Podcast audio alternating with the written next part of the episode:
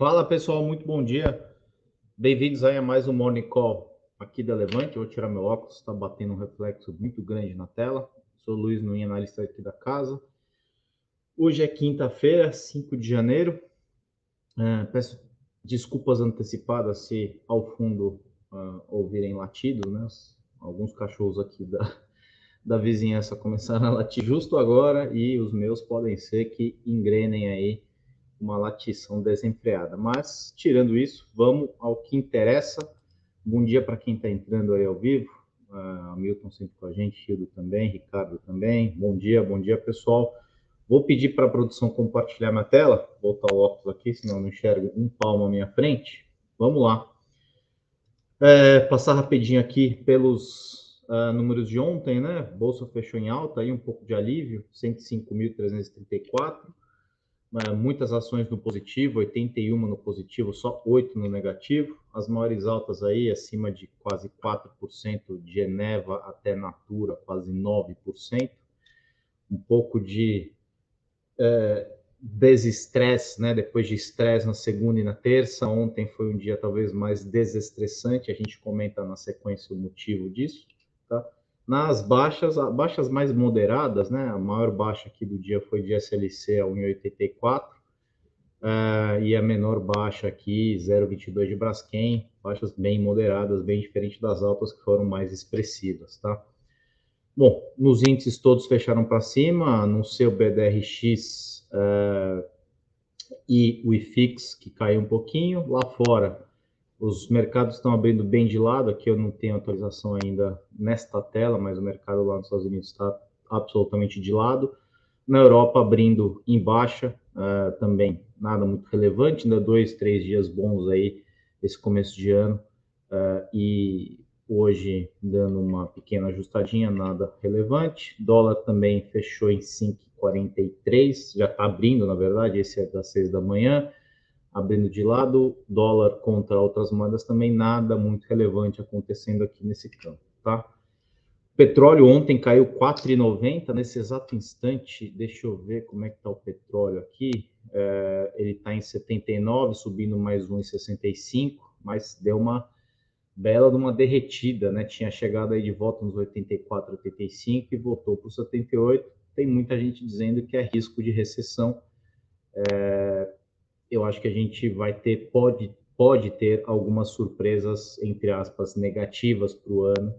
É, isso se vai se traduzir em preços mais altos do que o que a gente está vendo agora, tá? Tem muita coisa ainda para acontecer nesses primeiros meses do ano. Eu acho que isso pode se refletir com o preço para cima, tá? Bom, Minério na casa de 115, uh, é, depois de alguns dias no 110, deu uma, mandadinha. Eu acho que a gente vai falar também mais à frente. Uh, começou uma pequena onda de, uh, de releitura do PIB chinês para 2023. Né? Agora a gente está fazendo ainda ajustes marginais, os, os, os quem projeta faz ajustes marginais para cima, mas ao que tudo indica, essa reabertura vai realmente acontecer e provavelmente o segundo semestre deve ser um segundo semestre mais forte por lá, tá?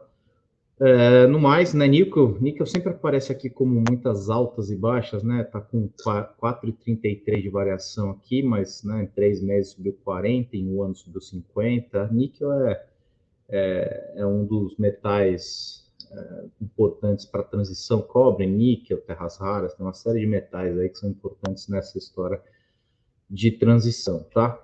Uh, seguindo aqui, agenda do dia, hoje agenda um pouco mais, uh, um pouco mais recheada, né? Balança comercial uh, na Europa, já saiu, na verdade, IPC, esse 005 aqui, acho que deve ser, deixa eu só dar uma olhada no meu Excel, para a gente ver se é efetivamente isso. É, o anterior 0,47, a gente está falando de 0,54, é isso aí mesmo, exatamente isso. Uh, que mais? Produção industrial no Brasil, é, em 37 minutos, né? Fiz isso há, sei lá, 10 minutos atrás. Variação de empregos privados da BP, um dado importante aí, um, um dado, uma leitura é, depois do payroll, antes do payroll, né, sempre a ADP, que é uma empresa privada de folha de pagamento, tem a divulgação do índice é uma espécie de antecedente, né?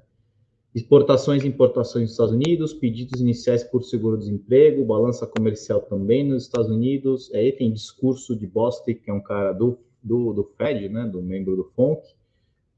Tem PMI composto da S&P Global, tem PMI do setor de serviços, tem estoques de petróleo bruto, tem estoques de petróleo em Cushing e tem mais discurso do Buller, membro do FONC, ontem foi a divulgação da ata da reunião de dezembro, né, que subiu 0,50, vamos comentar um pouquinho mais na frente também, tá? Seguindo aqui, é, bom, começando já com a parte é, mais opinativa, né, não leitura de tela, né, ontem acho que ficou claro que o Fed avisou mais uma vez. Na verdade, ele, avi, ele tem avisado. Eu, eu acho que ele avisou talvez tardiamente, né? Ele demorou para entender onde que ele estava, mas eu acho que à medida que ele entendeu, e isso já deve ter pelo menos uns três, quatro meses, ele vem avisando que o combate à inflação é efetivamente o, o, o a missão número um, número dois, número três. Ontem, de novo, ele avisou, né? tanto que acho que não teve repercussão tão forte no mercado, é, ele avisou que o juro não vai cair esse ano, ponto. Né? Eu acho que a sinalização foi recebida sem surpresa. Eu li algumas coisas de manhã hoje, mais hawkish do que expectativa.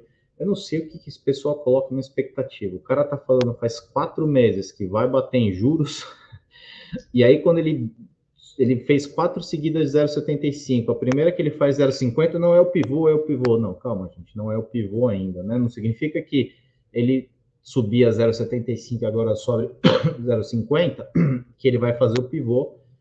O pivô é bom para mercados de renda variável, obviamente é questão de liquidez, né? Mas o mercado não é uma expectativa, né? É uma talvez uma necessidade. É, ter um textinho no eu com isso de hoje, quem não recebe, faço convite para que assine aí a, a, a newsletter e, e, e, eu vou escrever exatamente a esse respeito. Ontem a gente falou é, de uma possível segunda onda inflacionária, né? a gente está comemorando, inflação é pico tudo mais, mas pode ser que a gente tenha alguma segunda onda ao longo do ano e o Fed está preocupado com isso, né? É, eu acho que isso acabou é, se transparecendo na ata de ontem. Aqui no Brasil, né, foram três importantes gestos ao mercado. O presidente convocou a primeira reunião ministerial para amanhã para enquadrar as polêmicas e alinhar os discursos. É um negócio incrível, né? É, eu estava ouvindo ontem, não lembro onde que foi, e eu concordo em número de grau. Uma primeira semana bastante atabalhoada, que deixa bastante claro o que né? a gente, o país elegeu uma plataforma de governo sem plano de governo. Né? E aí eu leio em algumas matérias, não, porque ele participou do plano econômico é, do, do candidato. Eu falei, mas espera aí, qual que é o plano econômico? Né? cheguei a olhar os planos e tudo mais, eram coisas, é, era um juntado de platitudes com esperança, né? Ah, vamos fazer isso, vamos fazer aquilo, mas nada muito detalhado efetivamente. Né? Então, é, ontem também teve essa desautorização da Casa Civil, pelo ministro da Casa Civil, Rui Costa, ele desautorizou o Carlos Lupe, né, sobre a revisão da reforma da Previdência, que tinha dado uma declaração bastante anti-reforma, vamos fazer isso, aquilo, aquilo outro, e acabou sendo desautorizado. O presidente, próximo presidente da Petrobras, aí fica uma dúvida, né? ele de descartou ingerência nos combustíveis antecipando que os preços domésticos não serão desvinculados de valores praticados lá fora. O investidor, obviamente, fez uma leitura positiva dessa, eh, dessa mobilização para tentar colocar um pouco de ordem uh, na casa. Da Petrobras, especificamente, eu acho um pouco confuso, né? Ele não vamos revogar a prática de mercado, mercado acima de tudo. A gente vai juntar as coisas, preços serão de mercado brasileiro e internacional é, aquela velha história, né?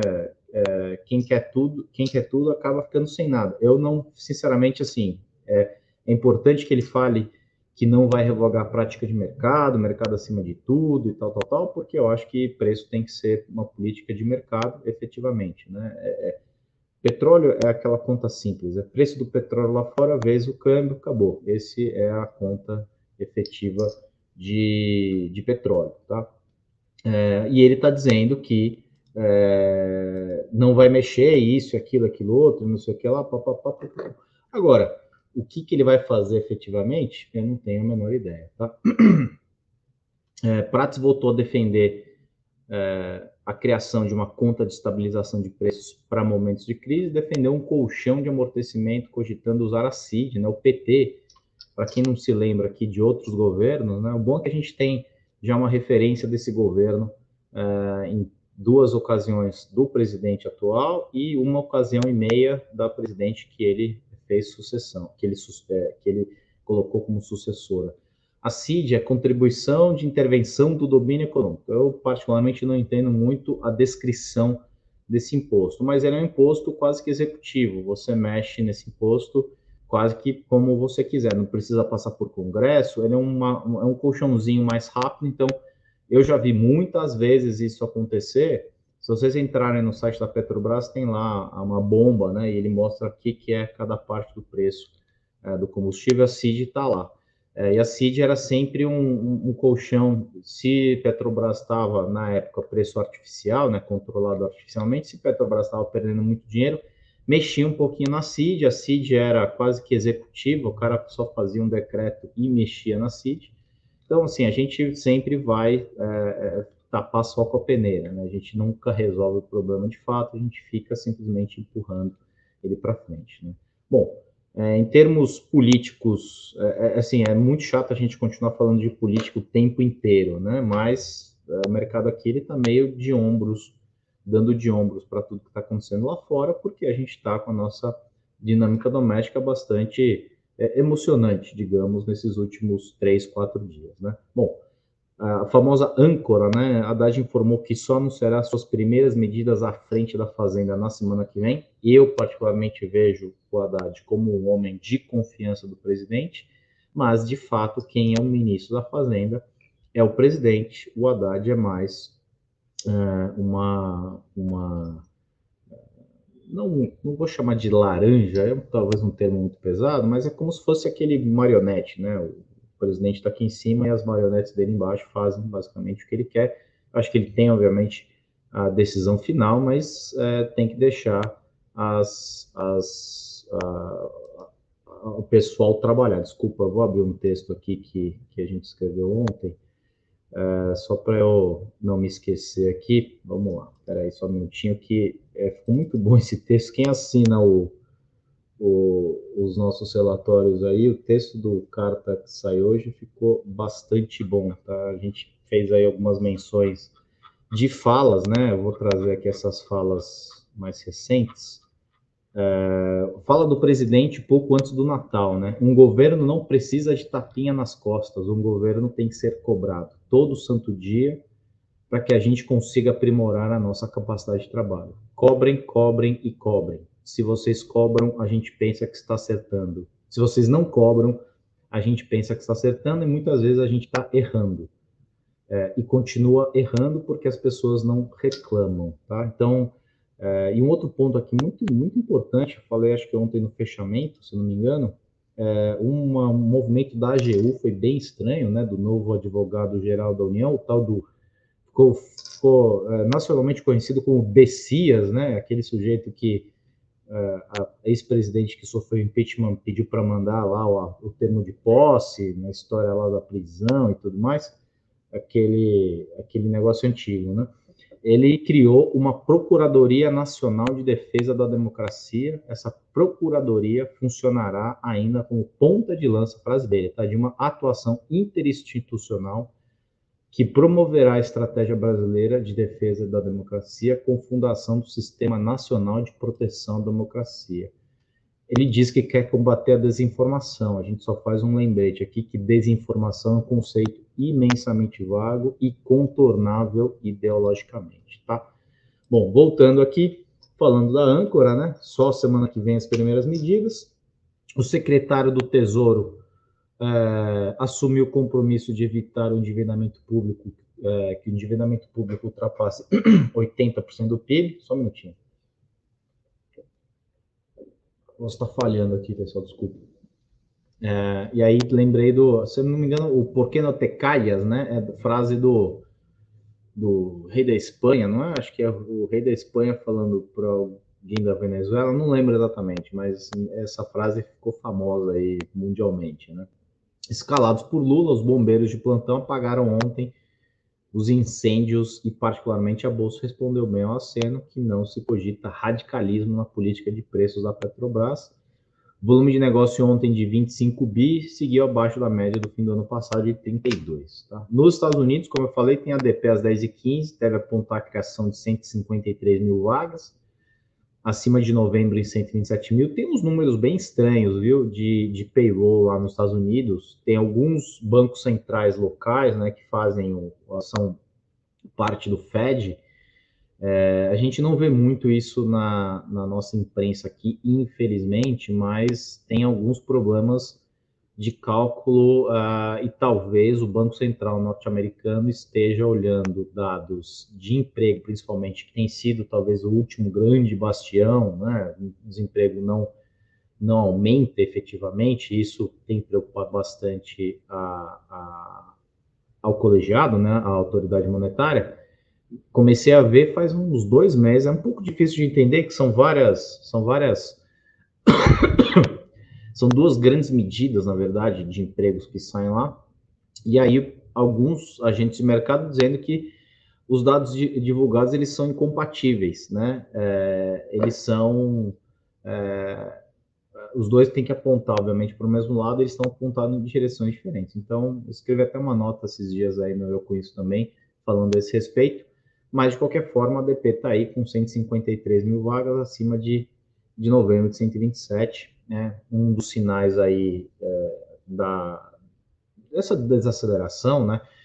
A gente vê um número, por exemplo, Amazon, né, em modo recessão, a empresa confirmou ontem a demissão de 18 mil, né, tinha falado em 10 mil em novembro, é o maior corte da história de uma gigante de tecnologia. A Amazon hoje é a maior empregadora do mundo. Né? A Amazon tem é, um milhão e meio de funcionários, ou seja, 18 mil funcionários é zero bola dentro. Né? O indicativo é importante, obviamente, a primeira, é, maior corte da história de uma gigante de tecnologia, isso, isso, aquilo, mas isso se diz, diz respeito ao tamanho da empresa, né? Então, não dá para um cara cortar 18 mil quando ele tem 10 mil funcionários. A Amazon tem um milhão e meio e é o maior corte da história, são 18 mil, que é zero nada, efetivamente, talvez é, mais cosmético, efetivamente, do que a gente não vai ver isso, por exemplo, no balanço da empresa, de forma, nossa, de um trimestre para o outro o negócio derreteu. Não, a gente não vai ver isso. Tá? E como eu tinha falado, JP Morgan levou a projeção de PIB, né, dessas melhores marginais aí de projeção de PIB chinês de 4,3 para 4,4, projetando que a fraqueza da atividade econômica terá duração mais curta, com, aspas, forte recuperação do país no segundo trimestre. Tá? Lá fora, como a gente falou anteriormente, né, sem pivô, tomando cuidado para não voltar a ficar atrás da curva, que foi que eu comentei, né? A gente, os caras estavam é, muito tempo é, eles erraram durante muito tempo, né? A, a comunicação e a partir de um determinado instante aí, uns três meses atrás, quatro meses atrás, eles acertaram o tom é, e agora eu acho que eles estão tentando não ficar mais atrás da curva é, e para o mercado, não, dizendo que para o mercado não se animar demais com o abandono da postura mais agressiva, é, porque provavelmente a gente não vai ver nem corte de juro esse ano e o juro provavelmente vai continuar subindo, ou seja, o pivô tão sonhado, pelo mercado norte-americano para irrigação de liquidez não vai acontecer. Né? Nenhum dos dirigentes está disposto a aliviar a barra já em 23. Isso deixou, isso foi bastante claro, tá, pessoal? A ata fala em vários instantes dessas preocupações e da unanimidade em nenhum dos dirigentes disposto a aliviar a barra. É, isso é importante para mim, tá? A gente não pode, o mercado ele sempre tenta achar um dia, um dado como se fosse o grande a ponta de lança de tudo que vai vir. Na verdade não, né? O que eles destacaram é que a inflação mais comportada em outubro e novembro é, não é suficiente é, para que eles comecem já no processo de ou redução ou corte de juros.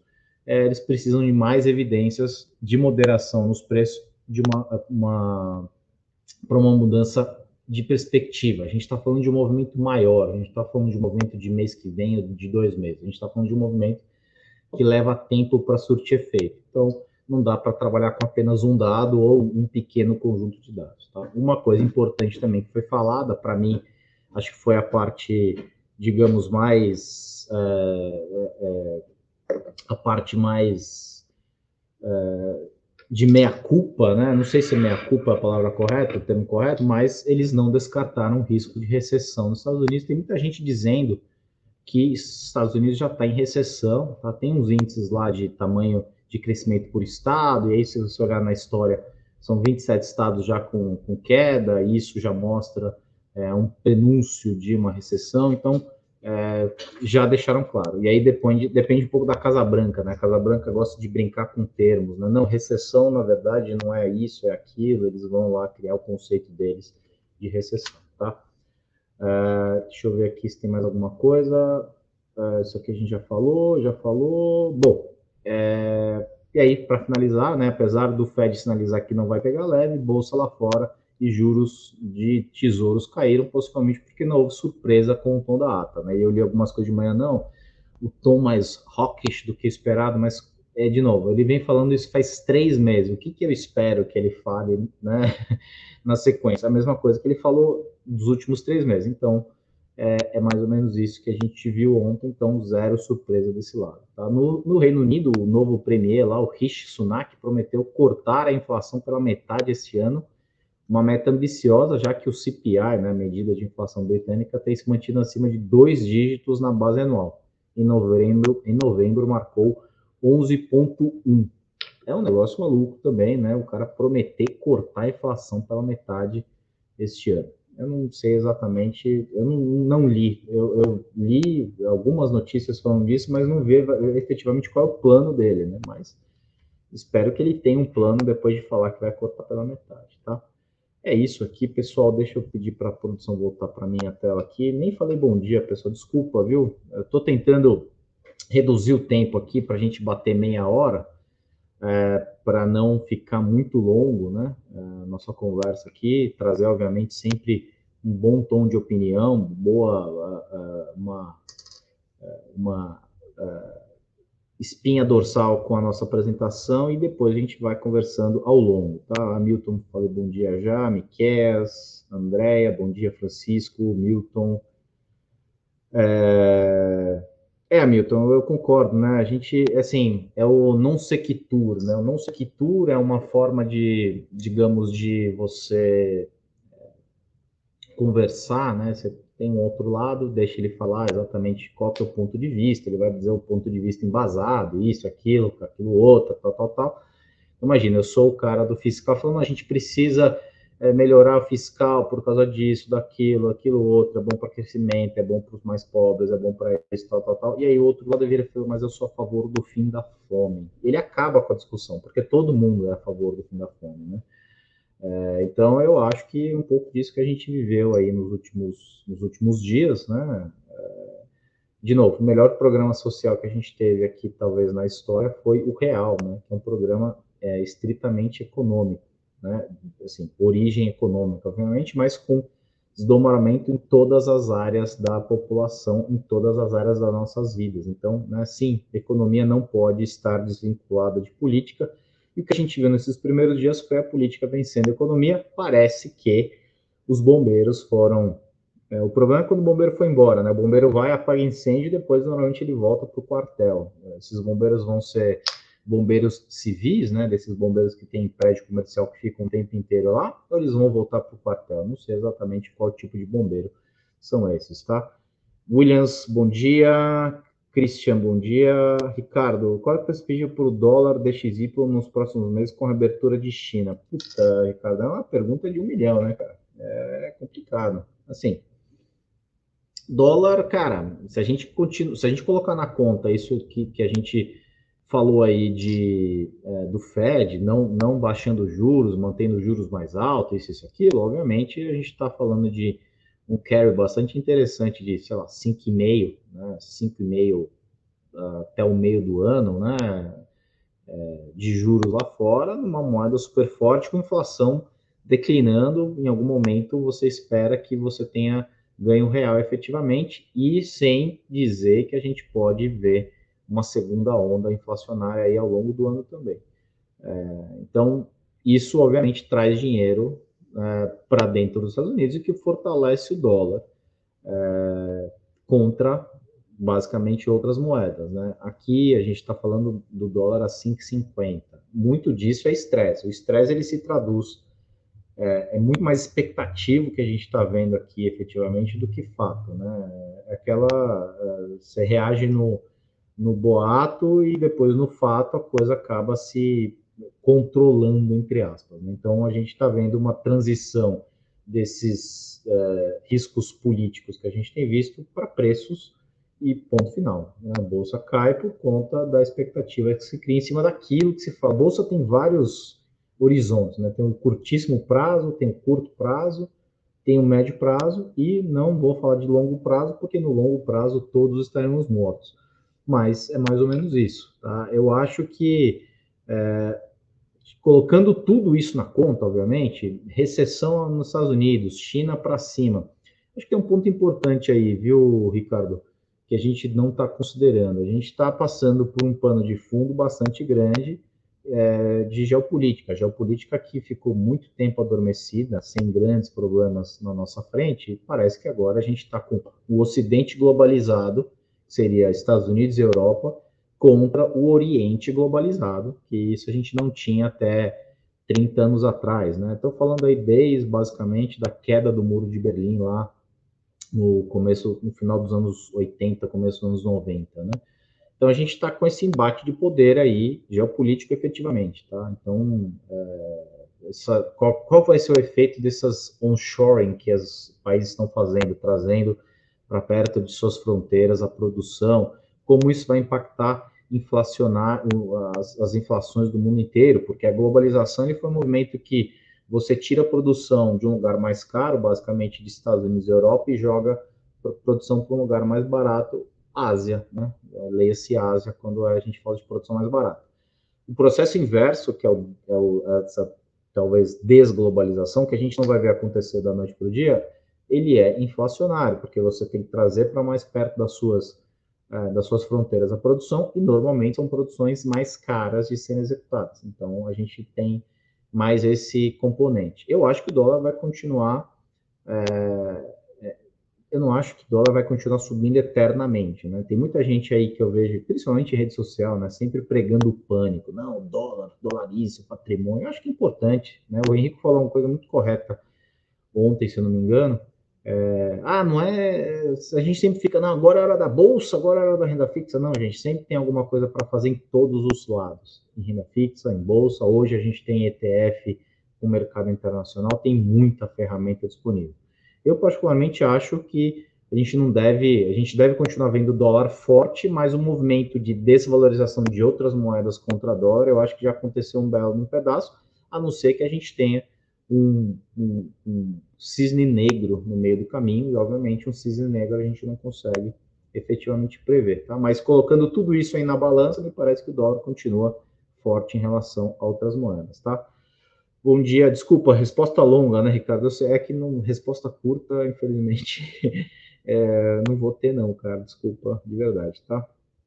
É, eu acho que sim, Daniel. Eu acho que sim. É, o Daniel perguntando aqui, mercado chinês está favorável para Vale. É, eu, eu, assim, notícia de China é sempre bastante complexo, né? A gente nunca pode esquecer de uma coisa: China é uma ditadura comunista, né? É, ele não, ele não pode, ele controla efetivamente o que, que ele diz, o que, que não diz, né? Esse ano, ano passado, a gente teve alguns negócios bem complicados, né? A gente teve aí a, as revoltas sociais, né? Por conta do, dos, do, do problema de Covid, né, dos bloqueios e tudo mais, só um minutinho. E aí o governo acabou voltando atrás e vai reabrir. Então eu acho que China reabrindo, ele precisa crescer, ele precisa continuar no processo de urbanização que não terminou, são 1 bilhão e 300 mil pessoas, sei lá, tem 1 bilhão e 400 mil. Ele precisa, os processos, esses processos chineses, eu lembro de 2010 mais ou menos, se falava muito no processo de urbanização chinês, era muito mais forte naquela época. Né? Ele evoluiu, obviamente, mas ainda existe né, um processo de urbanização da China, e China é um negócio, é, é tudo em massa, né? O cara não faz para um milhão de pessoas, o cara faz para 100 milhões de pessoas. É um negócio fora da, da nossas, das nossas escalas aqui que a gente está acostumado. Eu acho que essas pequenas leituras já positivas, né? principalmente desses agentes internacionais, que né, tem gente lá na China, né? a gente aqui, infelizmente, não tem ninguém lá na China, né? a gente depende de informação que a gente vê por aí. Mas me parece que são sinais já que há uma expectativa melhor uh, para a China. Uh, na minha escala de, de commodity, eu sempre tive uh, minério na terceira colocação. Para mim era mais energia, mais agrícola e, mais, e minério em terceiro lugar. Mas eu acho que com essa reabertura ela acontecendo, se a gente tiver efetivamente o segundo trimestre mais forte, preço de tela 115, como a gente viu, eu não acho, de novo, não é 200 dólares, mas eu acho que tem um espaço para uma recuperaçãozinha razoável aí, sei lá, até 130, 140 dólares talvez, e isso vai obviamente refletir no preço de vale, tá? É... Puta, o Hamilton gosta de fazer umas perguntas cabeludas aí, né? Quem, quem, quem convocou melhor, Tite com Daniel Alves ou Lula com Haddad? É, eu acho que os dois têm a mesma função, né? Se serenear vestiário, sei lá qual que era a função do Daniel Alves aí nessa Copa. É, e o Haddad é isso, né? O Haddad, alguém falou aí, o, o Christian Post, né? Ele é um dos herdeiros políticos do presidente, tá? Bastante claro isso, né? Ele leva o, o, o ex-prefeito de São Paulo a tiracolo para todos os cantos né, ontem, acho que ficou, ficou aí não, a entrevista que ele deu, acho que para a CNN, se eu não me engano. O cara perguntou, e a CVM? Não, a CVM vai continuar Ele confundiu com o Conselho Monetário Nacional. Né, a Comissão de Valores Imobiliários, ele confundiu com o Conselho Monetário Nacional. É, aí um amigo meu me mandou mensagem, puxa, vi esse vídeo. Aí eu falei, cara, ele confundiu, né? Ele falou, cara, é um cara tem mais isento, ele não é nenhum maluco. Né? É, ele falou, cara, mas o cara é o primeiro do ministério, né? O cara é o chefe da pasta. Não dá. Tem umas situações que você não pode se dar ao luxo de errar, né? É, o cara confundir CVM com ele, e ele depois fala CVM e diz da CMN, que é Conselho Monetário Nacional ele, esse, esse, meu amigo disse, puxa, eu não, eu não acho que ele tem o direito de errar. Eu, em tese, em parte, eu concordo com isso, né? Mas é, fica famoso aquele vídeo, né? Ele fala de economia. Ele foi tirado do contexto, obviamente. Ele falou porque ele estava lá com o Marcos Lisboa e tudo mais. Mas não é um cara, digamos, oriundo, assim, da, do ramo econômico, propriamente dito, né? É um cara meio, já foi ministro da Educação, eu acho bem discutível, né, ontem se comemorou muito, por exemplo, a, a posse da Marina. Né? Muita gente esquece que a gente no Brasil tem. Ivan Lessa foi é, cirúrgico nisso. Né? A gente a cada 15 anos esquece o que aconteceu nos últimos 15. Marina Silva foi demitida do governo 2 uh, do presidente atual por discordância. E agora ela volta como né, salvadora de absolutamente tudo aí é, para o meio ambiente é, é, é difícil, né? Ele demitiu lá atrás, agora ele recontrata, está usando o capital político dela, mas efetivamente talvez não acredite nela, não sei, difícil a gente dizer. Teve uma posse super concorrida ontem, né? parece que uma das posses mais concorridas, e a gente já começou a ver nos discursos do governo, ontem havia uma série de cortes de vídeo dessas. Uh, coisas secundárias ou até terciárias, né? Discussão de é, se, se, dirigindo às plateias com, é, com gênero neutro e tal, tal, tal. São as, são as pautas progressistas que, para mim, é mais importante saneamento básico. Aí, quando a gente vai ver saneamento básico, querem né, tirar autonomia. Não tirar autonomia, mas o partido do, do presidente, ele sempre foi um partido mais contrário a agências reguladoras que são por definição, independentes. Obviamente, é um tipo de partido que quer todo o poder para ele, e as agências reguladoras, elas têm é, elas têm que ser independentes porque elas são reguladoras do setor e aí dessa confusão já de saneamento básico, mas na parte de progressismo, é, desse progressismo que a gente vê muito na Europa, que já não tem um monte de problema que a gente tem, aí tá de vento em popa, né? As, as, de, é, pessoal se dirigindo às plateias com todos, todas e todes. Né? Eu acho uma bobagem isso. Né? É, a gente preza muito pelo português aqui na Levante, né? Tem pessoal que faz as, as nossas correções e tal. Tava falando com um cara muito bom que trabalha com a gente, muito bom mesmo. Ele falou que o, é, muitas coisas no português terminam em ou, mas ela não designa gênero, né? Mas a gente está discutindo coisas absolutamente irrelevantes. É isso aí, Kim. É assim, um negócio. Eu prefiro que a gente discuta, por exemplo, não revogar ou não mudar o marco do, do saneamento que acabou de sair, porque a gente continua com 50% da população sem saneamento básico, pelo menos na parte de esgoto, né? É, mas é um tipo de obra, né? já falei aqui outras vezes, que ninguém gosta de fazer. Obra de saneamento é embaixo. Eles estão fazendo uma obra aqui perto da minha casa gigante ah, para despoluição do Rio Pinheiros, né? Diz o ex-governador que ia despoluir o Rio Pinheiros. Eu não sei exatamente, eu, eu já tenho alguma idade, já vejo isso aí faz quase 30 anos. É, é, uma obra que a gente praticamente não vê. Ele tem um canteiro com os tapumes e é tudo feito embaixo da terra, tudo feito embaixo da terra. Isso não dá dividendo político. Obviamente, isso acaba não sendo importante para os políticos no geral, tá? Bom, 37 minutos. Já falei que ia bater 30. Desculpa, acabei me estendendo um pouco mais. Deixa eu ver o que, que o pessoal deixou aí de é, material para vocês. Vamos dar uma olhada aqui. É, quer aproveitar alta dos juros? Aprenda mais sobre investimentos em renda fixa com e-book gratuito. Que preparamos para você pedir para a produção subir aí o e-book de renda fixa. De novo, é hora da renda fixa? É. É hora de bolsa? Também. A gente tem que fazer é, carteiras, primeiro, que se adequam ao seu perfil, com o seu horizonte de investimento. Então, a gente sempre vai, é, não é nem é, é nem do 8 ao 80, mas a gente está ali no, talvez no 40, 44, ali no meio do caminho, tá? É... Rio Pinheiro é uma invenção dos políticos para desviar dinheiro da despoluição. João, o João tá pegando pesado aí, João. É, é duro, né? O Rio Pinheiro é, os, tem aquelas barcaças ali eternamente rodando. Né? Eu morei a vida inteira próximo aqui do rio. Né? Eles chamam de rio, mas na verdade era um grande esgoto a céu aberto. É, a gente tem que chamar as coisas da forma correta, né? Não adianta chamar de rio um negócio que, assim, acho que é o único animal que sobrevivia ali no, nas margens ali do esgoto do rio eram as capivaras. As capivaras, elas, é, não sei como elas conseguiam, mas, né, é, parabéns a elas, tá? Bom, ô Giovanni, feliz ano novo aí também, feliz ano novo, Giovanni. Hoje, deixa eu só ver aqui como é que tá o futuro. O futuro que eu tenho aqui está de lado, nada muito relevante. Eu acho que a gente vai ficar na dependência de melhores notícias, obviamente.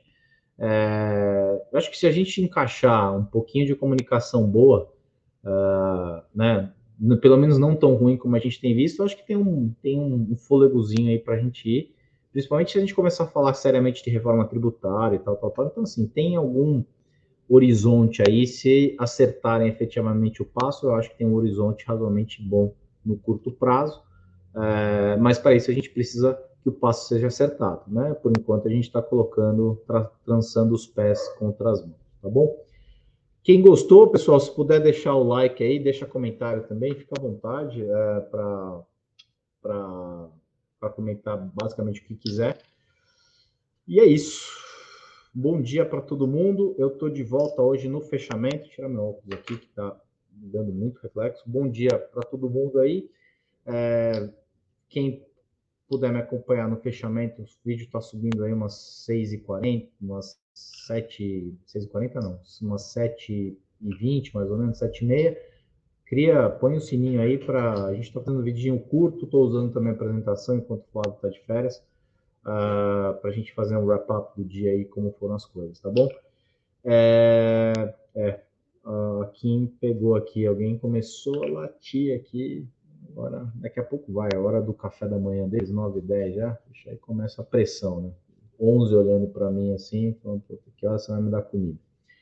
É isso, pessoal. Obrigado aí pela presença de todo mundo. Se puder, deixa aí o botãozinho do like, a gente agradece bastante para que esse conteúdo chegue para mais gente. À noite eu tô no fechamento, amanhã o Henrique está de volta no Morning. Bom dia a todos, um grande abraço.